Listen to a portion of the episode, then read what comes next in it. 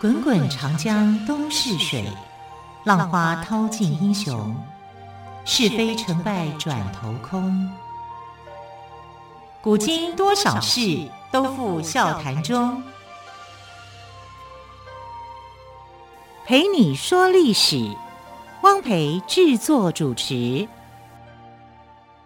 欢迎朋友们再次收听《陪你说历史》节目，我是汪培。同样再次为朋友们邀请到历史专栏作家于远炫老师来到我们节目当中。老师好，主持人好，听众朋友大家好。好，老师，今天是端午连假四天中的第二天哦对。我相信很多朋友们已经吃粽子了对。那么，老师在昨天的节目当中也谈到了，其实端午这样的习俗在屈原之前就有了。对， 那吃粽子这件事情呢，是从何而来的呢？呃，粽子这个名称哦嗯哼，刚开始给它一个定义、一个名称的时候，是在晋朝的时候哦，。晋朝对，我们在昨天的时候尾巴部分有讲到，呃，晋朝角。黍嘛，哦，对对对，就是呃，晋朝的一个知名人物叫周楚。哦，周楚除对三害的周楚，哎，周楚除三害这个故事倒是很有名，对对不对？可是大家都不记得他有一本书叫《风土记这一点倒真的是听于老师讲我才知道。》， 很多人都不知道。对，就想说，因为周楚那个时候啊，他是江苏人啊，因为他的他的父亲很有名，叫周防。那周防，我们曾经在讲过三国的石亭之战的时候，有讲过他。他父亲是一个呃鄱阳太守，那时候当太守，等于说从三国的后期，然后三国后来就是被晋朝统一嘛。那晋朝统一以后，三国归一统以后呢，他就变晋朝人了。那晋朝人他在年轻的时候呢，这个人哦是这种比较不学无术的，喜欢打架的，所以当时他所所在地，他他的籍贯应该是现在的江苏的宜兴，哦，江苏宜兴，对，，当然那个时候叫做宜兴，他的宜兴有三害，南方有猛虎，北方有蛟龙，那就是蛇啦，啊，再来一个就是周楚，嗯哼，啊，就他不知道后来有一个他，他只知道前面南方有猛虎，北方有蛟蛟，龙，哎，我就把把那个蛇取名叫蛟龙，还蛮好听的。就是这就个是形容大词蛇啦，就是蛇嘛， 对，啊，然后大家就去那个，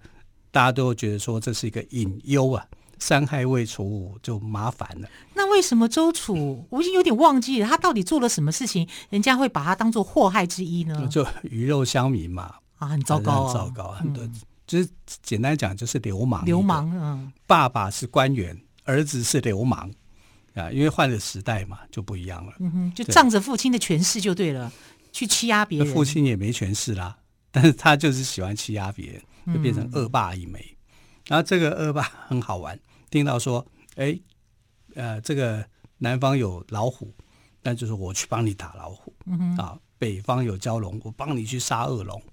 就啊蛇就对蛇了。所以他两个都除掉他都，除掉了，那第三个就自己啦。啊对啊他、，后来才发现是自己吗？因为他在跟那个蛇搏斗的时候嗯啊，就在江里面啊翻腾了好久啊，三天三夜，呃，就是这样。哎，可见他很勇猛哎、他很勇猛啊，他也不怕死。结果后来，可是大家都很高兴，以为说连周楚也死 了。哎大家没想到周楚还活着。结果等到他出来的时候，他觉得大家应该会欢迎，，对，因为在一副那种来宾掌声鼓励那种感觉。他就没想到说他说大家觉得说哎 你怎么不死你啊？你怎么还活着？所以他就觉得说，哎，自己好像做错事情嗯哼哼，啊。他从这个啊乡里这边知道说他是第三害，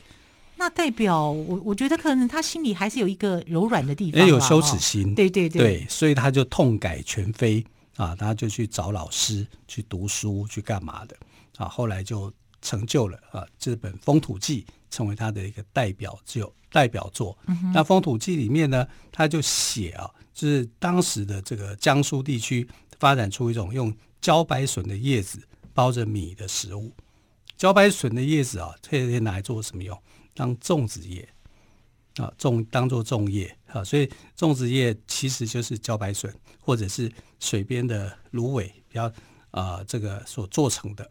啊，你可以看到粽粽子叶其实很多种，嗯啊，有的有的很轻啊，有的很干嘛这样。那反正不管怎么样啊，就是这种东西在当时就称为叫做角黍。角黍这角黍是第一个是记载下来的，就是周楚的风土记。哇，啊，所以我们要好对特别对这位山害要有一些带点尊意。敬，对对对角落的角，玉鼠鼠的鼠哦，跟对嗯大家说一下，那《风土记》里面讲，仲夏端午，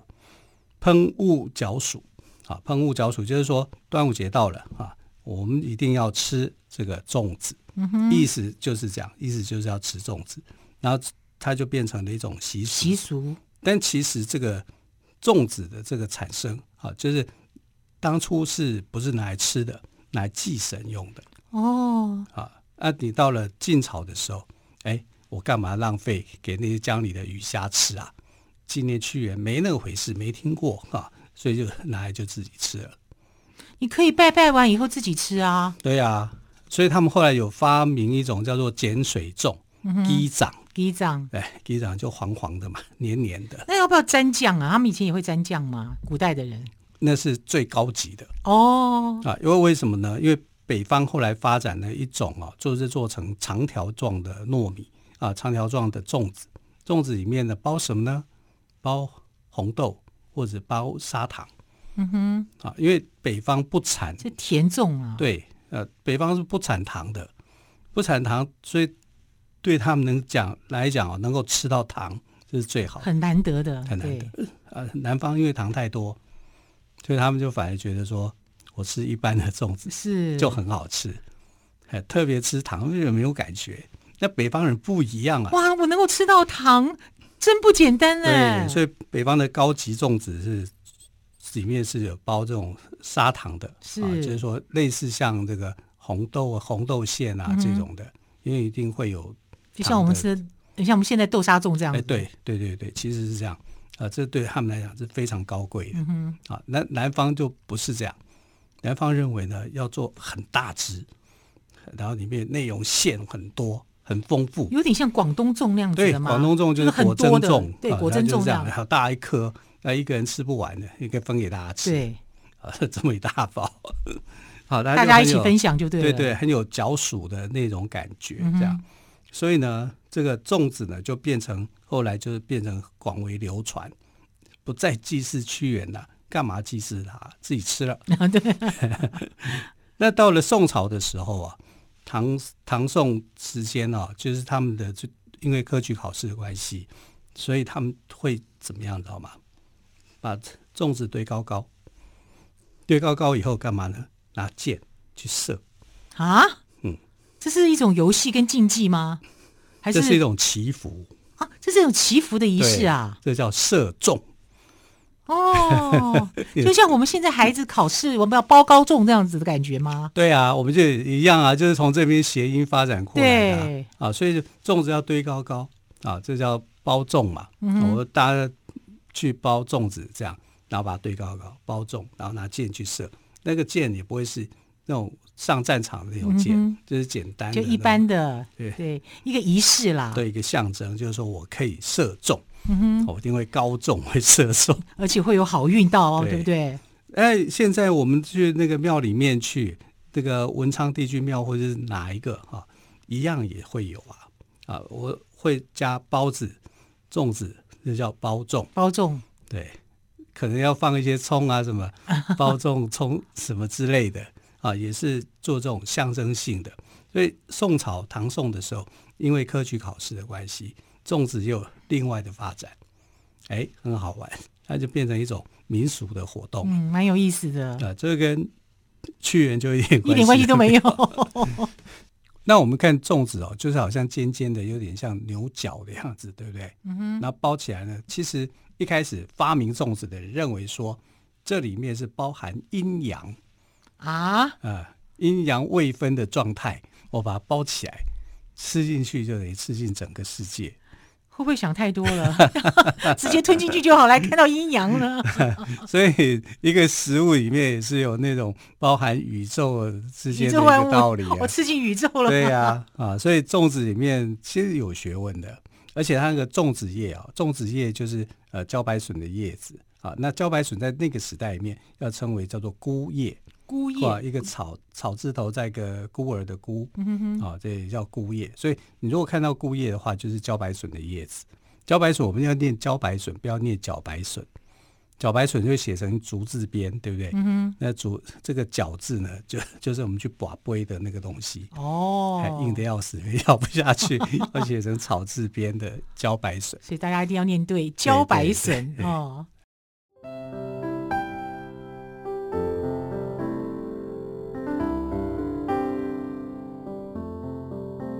听见台北的声音，拥有颗热情的心，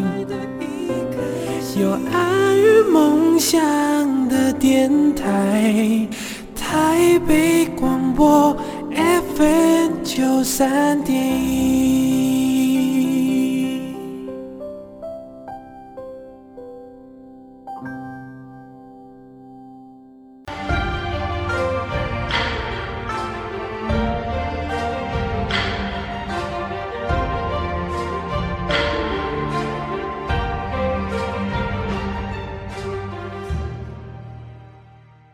陪你说历史节目，我是汪培。今天特别来宾，历史专栏作家于远炫老师跟我们谈的是粽子的由来。好，我们谈到这个周楚除三害哦，老师还刚刚带到对这个故事哦。周楚到后来才知道自己原来就是那第三害对，那他也改过自新对，还写了一本书，让我们啊知道粽角子黍这个对东西，这个食物。所以我们知道说，粽子的由来呢，就是从晋朝才开始有这样的名称的。是啊，那过去之前有没有粽子的称呼，或者是它的存在？也许有，嗯但我们吃不到。对， 我而且丢到它，而水且里它去可能了不叫粽子啊，对或者有别的名字。对，那到了近代以后呢，这个粽子的名称就从角黍开始，然后就做成了很多不同的形状。嗯尤其到了唐代以后哦，哦，唐代那真的是一个美食的天堂，你就开始我应该哎有了生这长个在唐代的，对，我我们爱现在的吃。粽子的一个最早的悠久历史最悠久的粽子哦，在哪里呢？哪个时代？就在唐代。唐代有一种叫做蜂蜜凉粽子，啊，这么先 进，那时候就有蜂蜜了，蜂蜜有啦，哇，蜂蜜埃及人都在用了。真的。这蜂蜜凉粽子哦，是这个陕西西安那不边呃是的我没有特产把。我的意思是说，我没有想到蜂蜜跟粽子可以结合在一起。可你知道粽子有什么形状吗？粽子我们现在看到牛角状嘛，嗯对对不对？哈、那其实它有很多形状，有放在竹筒里面的，就叫竹筒粽，然后有菱 菱角形的，那叫菱粽，零粽，对啊、嗯然后还有很多长条形的，零粽不适合考试人用，真的这样太可太惨了， 考每一科都不 中，所以大家不要吃零粽，大家要吃包糕粽。啊，还有长条形的。 你像你喜欢吃的湖南的那个豆沙子粽，对，它就是绑成长条形因。为我从小就看我妈妈在炒豆沙，老老师你知道吗？嗯其实炒豆沙是要花体力的耶，要一直站在那边一直翻炒，一直翻炒才能够炒得香。对，那我们很喜欢吃的就是碱水粽，嗯哼，鸡掌啦，呃，碱水粽里面呃可以包红豆，或者是啊，它不包红豆的话，就直接沾砂糖哎、吃。可是老师，我比较常吃的是肉粽、诶，哎，对就是有像类似像东坡肉那样子的肉，那有有的还有有的要加蛋，嗯那有的还有再加一点，就是蛮多东西在里那面是的。台湾的做法、啊哦，，就比较不一样。我们待会也许可以来讲到这些粽什么子，北部粽、南部粽之对类对的，对对对。然后你可以看到，就是说，在唐朝的这些粽子哦，啊是被记载下来的。当时的唐朝有一个宰相啊，叫做韦巨源，他还写了一本书叫《食谱》，啊，以前就有食谱了。很爱吃啊，就把这些东西给记录下来。里面的粽子哦，除了刚刚讲的角黍啊、筒粽啊、 嗯啊，零粽、哎，对对对，他都都把它写下来。那最最推崇的就是蜂蜜凉凉粽粽。子，哎、这个我很好奇、诶。蜂蜜凉粽子哦，其实我们看到它它是不包粽子叶的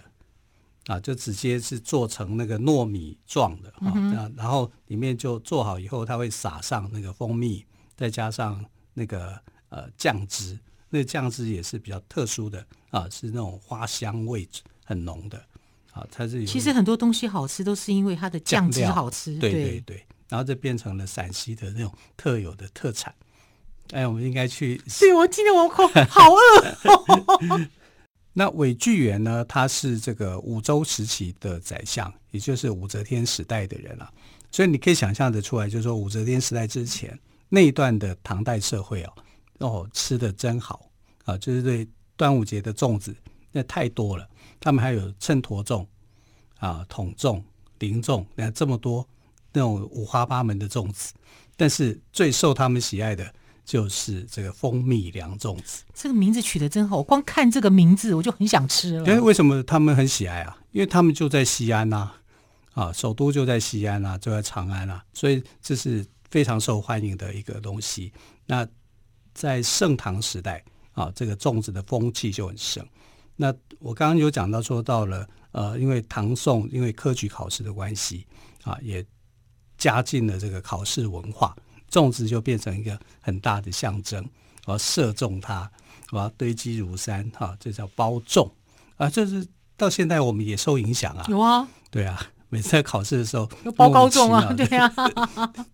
包高粽，对，包是包子，包子，糕蛋糕，对，呃，看你要用什么糕啦，对，状元糕，对， 哎，都可以，对对吧？啊，哈，包子、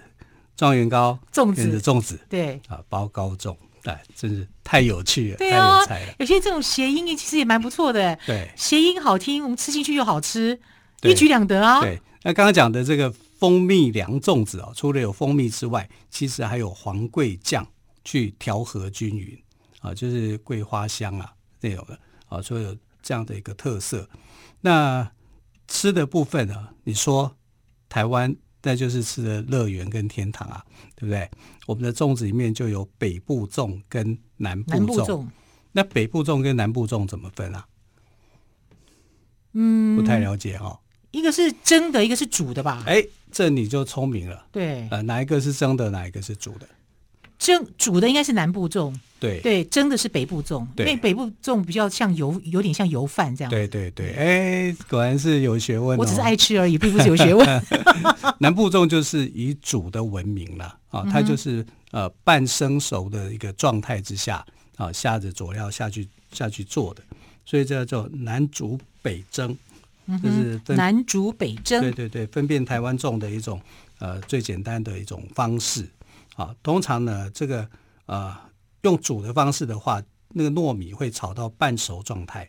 这样你再去煮的时候，它会刚刚好，嗯哼，或很好吃而。且不会煮太久。对对对，啊，那北部粽因为是用蒸的，所以它必须要先把这个油饭完全给炒熟，然后清蒸之后就能够食用，所以它有点像是先做好啊，然后我再蒸一下起来就可以了啊，所以两个口感可能会有一点不一样，里面用的馅料也都不一样。嗯那南部粽呢，多半会包咸咸蛋黄配花生粉或者是酱油膏。那北部粽就是五花肉配甜辣酱，嗯哼，啊，这种其实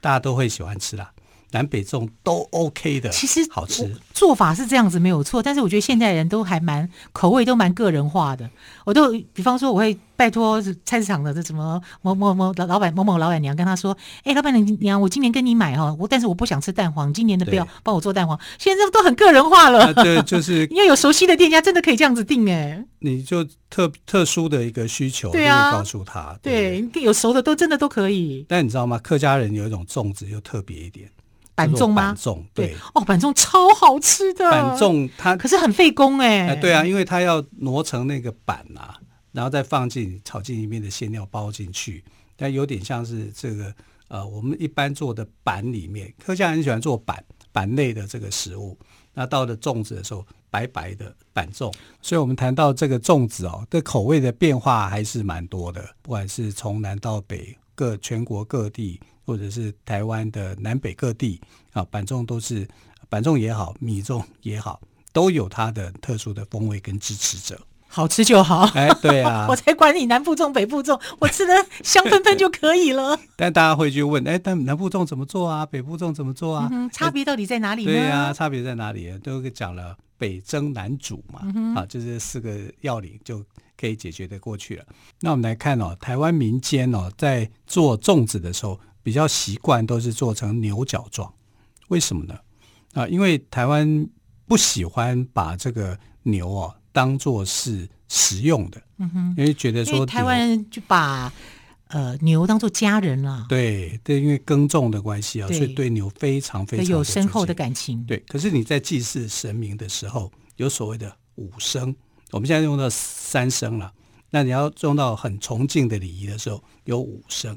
五声的话，就必须要有牛。那有牛的话，你去杀牛，他觉得不忍心，嗯那怎么办呢？怎么办呢？用粽子。哦，用粽子来代替，对啊，哎，很聪明的做因法哎，为因为粽子做成牛角状，它叫角薯嘛，那 啊，就做成牛角对状，对那就代替牛，就说哎，这个五声里面的牛，我就用这个粽子来代替，它就是牛。那你这样就可以避免杀嗯生，杀生达到它的这个尊重牛的意义，又可以对神明有一些尊重，哎，这样一举数得哎，好聪明吧？对 啊，又不又可以不杀生，对那么又表达了对神明的敬意。最重要的是，拜完神之后自己还可以吃，这是双赢了 对，三赢的局面，对，三赢的局面，，对，然后这个熊霸掌也是我们的共同的回忆啊，没错。因为在便利商店还没有崛起的时候，哎，半夜没半夜东西饿的吃时候啊没东西吃了，对啊，有时候真的到两三点会饿，可是两三点之后就会飘来修霸掌、霸掌、对美霸蚂掌，蚱对，所以才后来才有这个郭金发的那首经典歌曲嘛，对啊，对叫烧肉粽嘛，那就是台湾的那个世代的一个回忆。嗯哼，那老师到底呃粽子是从什么时候开始从角薯我们改叫粽子这样子的一个称呼呢？大概在南北朝的时候，粽子就已经有这个名称了。嗯哼，然后到唐代的时候，历史渊源最悠久的就是那个蜂蜜凉粽子。哦，蜂蜜凉粽子。对，在唐代的时候，这个粽子的名称就出来了。这个食谱不知道有没有留下来，我们来 看来学学这个蜂蜜凉粽子怎么做。这个食谱啊，是当时那个韦巨源，因为他具有宰相的身份嘛，是啊，他就给唐中宗献上一道的食谱。那个食谱是他设计做出来的。嗯、那最后那个甜点啊，就是呃蜂蜜凉粽。那皇帝应该很满意才对因。为蜂蜜凉粽里面有个备注，就是用蜂蜜去调调那个味，哦，所以它就等于像是一个甜点甜品一样，